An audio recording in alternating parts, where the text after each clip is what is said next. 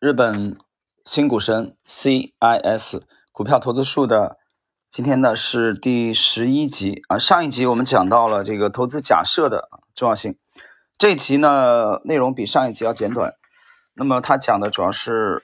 啊股市当中啊的一些，并没有呃这个广为人知的一些策略啊，其实是他的这个交易经验。很久之前大家传言前 UFG 银行可能会破产。那个时候正好赶上大融啊，这个大融呢是日本的这个株式会社，他曾经在日本的关东和近畿地区呢去开了一些这个连锁超市啊，后来经营不善啊，零四年的时候破产，一五年被永旺集团收购了啊，所以交代一下这个历史背景。赶上大融可能融资或者还有什么其他的资本市场的动作，所以股票停盘了，不能交易了，怎么回事？我边想边看。这时候就开始有下单的迹象，所以我输入了一个涨停板的价位，反正也停止交易了，即使下单也不会成立。接下来，UFG 控股和大金等公司的股票直线拉升，于是我开始做空 UFG 和大金，然后取消了大融的买单，随即 UFG 和大金开跌，这时候我开始买回 UFG 和大金。再次以涨停价下单买入大融，于是 UFG 和大金又涨上来，我又开始做空。UFG 银行是大融的主要的债权人，同样大金这个大金呢是大小的大啊，北京的京，大金也是前 UFG 银行的债务人，而且还有人员往来。如果是平时想都不敢想，大融和大金这样完全不同行业的股票是不会联动的。大融的下单策略两次奏效，第三次涨上来的时候，我又卖空试了试，没反应，我就撤了。为什么想到了这个操作呢？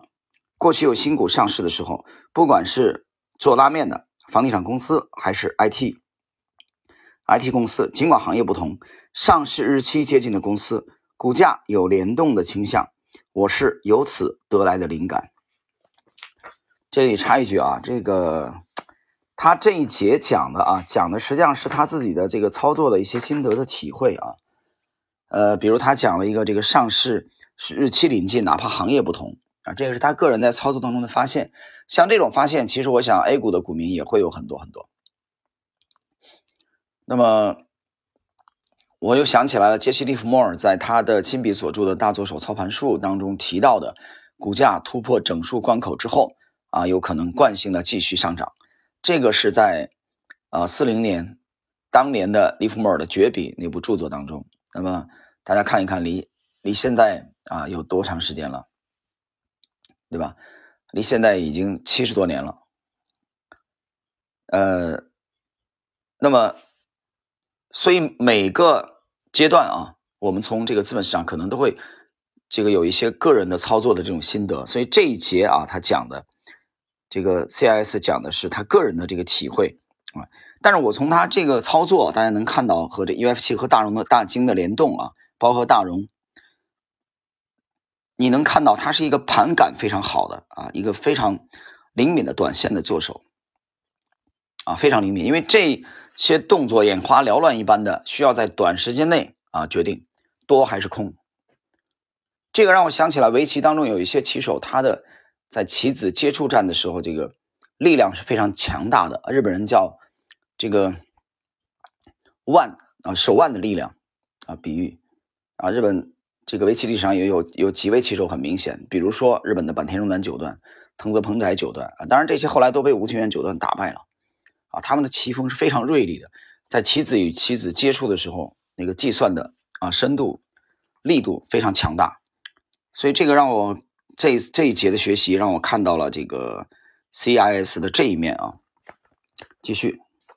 同一天上市的两只股票，我会大手笔的买入一家，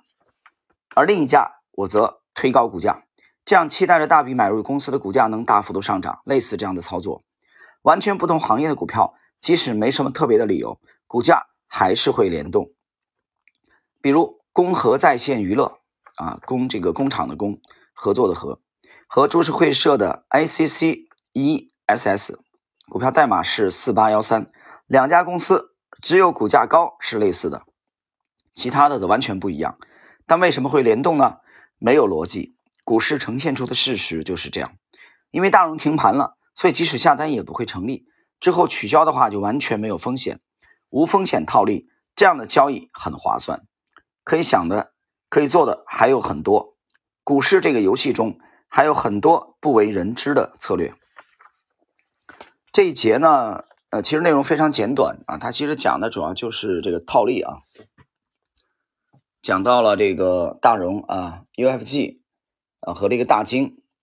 啊，这个这三者之间的它利用的这个异动啊出现的这种套利。其实讲套利的，我觉得在股市当中套利的机会有很多啊。这个其实上一集我们提到了，呃，前两集的时候，我记得在我们在解读这个动量大师精华解读的时候，内容提到过这个，比如说 ETF 啊和个股之间的套利。那么我在上海有一个阶段也也在做这个事情啊，主要是在一六年啊，比如说这个这个沪，我们主要做的是沪深三零零的 ETF 的这个套利。呃，但是怎么讲呢？这种东西其实类似于我之前在西马啊讲过的那种心得，它类似于这个台湾高阳的那那套胡雪岩当中的啊，灯火楼台红顶商人胡雪岩当中的江浙地区的一句话叫“螺丝壳里做道场”。螺丝壳能有多大？多大呢？都吃过螺丝吧？啊，虽然我不太爱吃这玩意儿，空间很小啊。那么我前一年也听到过一种说法，叫“苍蝇也是肉”，啊，或者“苍蝇腿也是肉”。这样，它通过不停的这种啊，这个短线的、超短线的，啊，利润不大，然后呢，通过一次又一次的累计，啊，类似于麻雀，啊，进食的时候，每次单次的进食量很小，这也是一种盈利模式啊，我们不能否认。但就我个人而言，啊，因为。那毕竟有十多年的心血，那么把模型的这个结构破译出来，那我还是更倾向于个人啊，更倾向于我们要幅度，我们要大的幅度，这样我们的持有时间可能会长一些。总体来说，而且我们之前的跟踪的时间可能会长一些。比如股票池当中有一些股票，我们跟踪的时间可能会都会长达几年之久，这当中基本上没有什么啊下单的过程，可能偶尔会有一两次侦查性的仓位进场，那个那个数量是非常小，可以忽略不计的。啊，有时候甚至只有一两百股、两三百股的这种测试它的股价的强度啊，有没有真正的这种突破？其他的话，中间这个过程基本上都是属于这个等待的过程，漫长的等待。当然，我们不是去等等待一只股票，对吧？你现在 A 股有四千多只了，现在这正常交易的也有三千多只，所以这个当中呢，会有股票启动的时间呢是不同的。像他这一集讲到的啊，不同行业的股票之间也有可能会联动。那我们跟踪的不同的股票，它启动时间是不同的，所以这里通过通过模型的检索，它会有一个组合啊。这样的话，我们的目的很简单，我追求幅度。但是为什么还要去解读 CIS 的这个 CIS 呢？它的我讲它的盘感非常好啊，它的短线超短线的操作啊，这种这种敏锐啊，这种果决，我觉得其实值得每一位这个职业选手。啊，去借鉴去学习，这个并不代表说我们百分之百的完全的啊，就这个赞同或者说这个完全是他这种风格，不是的。我可以确定说我们不是这种风格，虽然他做的很好啊。截止到二零一八年底那个数据，我们能看到了啊，他业绩很好，但是每个人有每个人的风格。我觉得这当中呢，我们通过研究啊、解读、学习可以借鉴。好了，我们今天这一集的内容就到这里。